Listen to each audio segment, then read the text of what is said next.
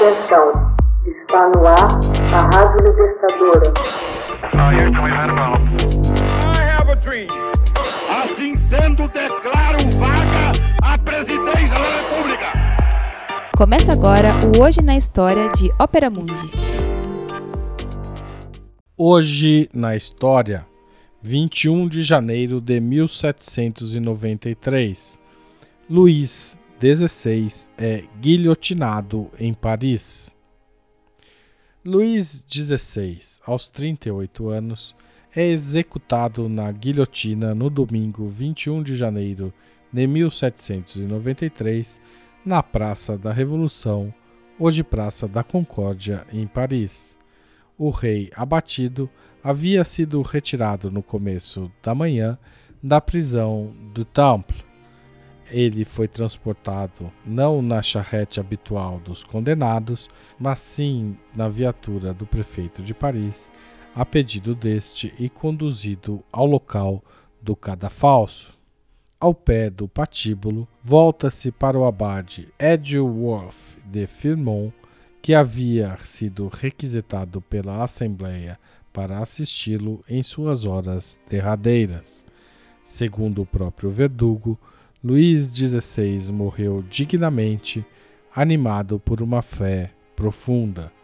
Com as mãos atadas às costas, o rei avançou até a borda do cadafalso, fez calar os tambores e gritou à multidão: Franceses, morro inocente, perdoo os meus inimigos.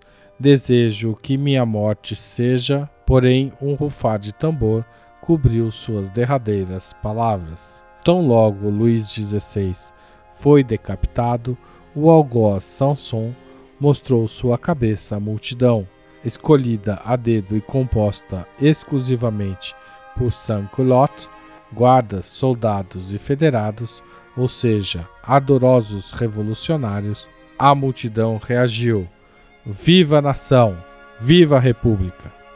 Examinados a posteriori, entre seus erros mais graves, podem se destacar a reconvocação do parlamento em 1774, que se voltou contra si, a demissão do ministro das Finanças Turgot em 1776, a sabotagem à tentativa de uma monarquia constitucional subordinada ao legislativo em 1791 e, finalmente, a declaração de guerra à Áustria em 1792.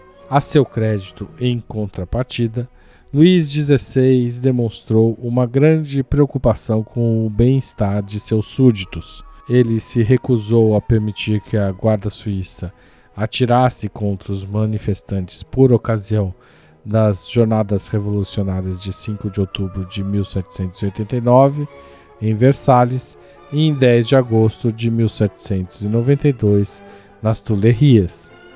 Luís XVI foi derrocado pelos revolucionários parisienses em 10 de agosto de 1792. Essa jornada marcou uma guinada na revolução, até então moderada e liberal, levando os jacobinos e os montanhars à hegemonia política. Três dias mais tarde, o rei foi preso no Temple, junto com sua família, sua mulher Maria Antonieta da Áustria sua irmã Madame Elisabeth, seu filho o Delfim e sua filha Madame Royale. Em 20 de novembro de 1792, a descoberta oportuna de um armoire de ferro, um cofre forte, nos apartamentos reais das Tuileries, trouxe à tona a correspondência secreta entre Luís XVI e Mirabeau, dando a entender que havia um complô com o Duque de Brunswick, príncipe soberano do Sacro Império Romano Germânico.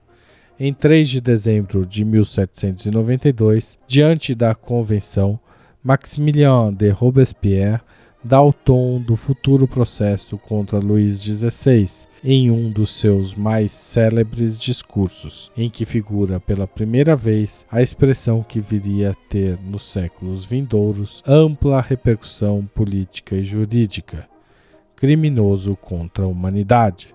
Em nome dos montanhars, determinados a fazer avançar a revolução, Robespierre defendeu a necessidade de condenar o rei para legitimá-la. Os deputados girondinos temiam desordens e novas dissensões se o rei fosse executado.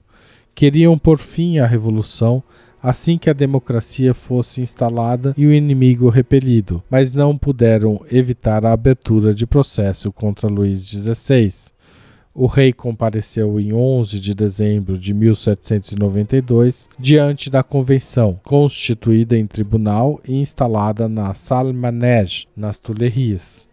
O monarca foi acusado de alta traição por ter feito jogo duplo diante das assembleias nascidas da Revolução, de tentar fugir ao estrangeiro em junho de 1791 e de ter conspirado com potência estrangeira. Ao se abrir o processo, Luiz mostrou-se sereno e confiante. Sua sinceridade impressionava até o mais radical de seus adversários, como Marat, que em seu jornal exprimiu sua empatia pelo acusado. Todavia, com o desfile das acusações, Luís XVI perdeu totalmente as ilusões, apesar da dedicação de seus defensores. No dia de Natal, Luís XVI redigiu seu testamento, que, no momento em que se dirigia ao cadafalso, pediu aos funcionários municipais que fosse entregue à sua mulher. Em 15 de janeiro de 1793, 707 deputados dos 718 presentes julgaram o rei culpado de conspiração contra a segurança do Estado. Por 423 votos a 281, rejeitaram em seguida a ideia dos deputados moderados da Gironda de fazer ratificar o julgamento pelo povo. Por fim, mediante votação nominal e aberta que durou 36 horas, os deputados se pronunciaram sobre a pena a ser aplicada. Cada um foi chamado a justificar seu voto. A maioria exigida era de 361 votos e 387 deputados pediram a pena de morte mas 26 abriram a possibilidade de sursis. Com efeito, faltou apenas um voto para que Luís XVI escapasse da guilhotina. Entre os montanhars que votaram pela morte, figurava Filipe de Orleans, primo do rei. Deveu, portanto, Luís, ao primo, não poder ser beneficiado pela sursis. Ironia do destino Felipe de Orleans seria mais tarde ele próprio guilhotinado junto com os montanhars, mas seu filho viria a reinar sob o nome de Luís Felipe I. Entre os convencionais que votaram pela morte do rei, figurou Louis Le Pelletier de Saint-Fargeau. Ele iria também pagar com sua vida. Este jovem aristocrata fora, sob o antigo regime, presidente do Parlamento de Paris deputado da nobreza de Ione aos Estados Gerais, ele se alia em julho de 1789 ao campo da Revolução e iria desde então defender as novas ideias com tanta fogosidade quanto se pôs anos antes a defender os interesses dos privilegiados. Deve-se a ele o artigo 3 do Código Civil. Todo condenado à morte terá sua cabeça decepada foi apunhalado na véspera da execução de Luís XVI por um ex-guarda do corpo do rei, Philippe Paris, num restaurante do Jardin Égalité. O assassino queria vingar a condenação do rei. A convenção prontamente declarou Le Pelletier mártir da Revolução e o pintor Davi lhe preparou funerais grandiosos.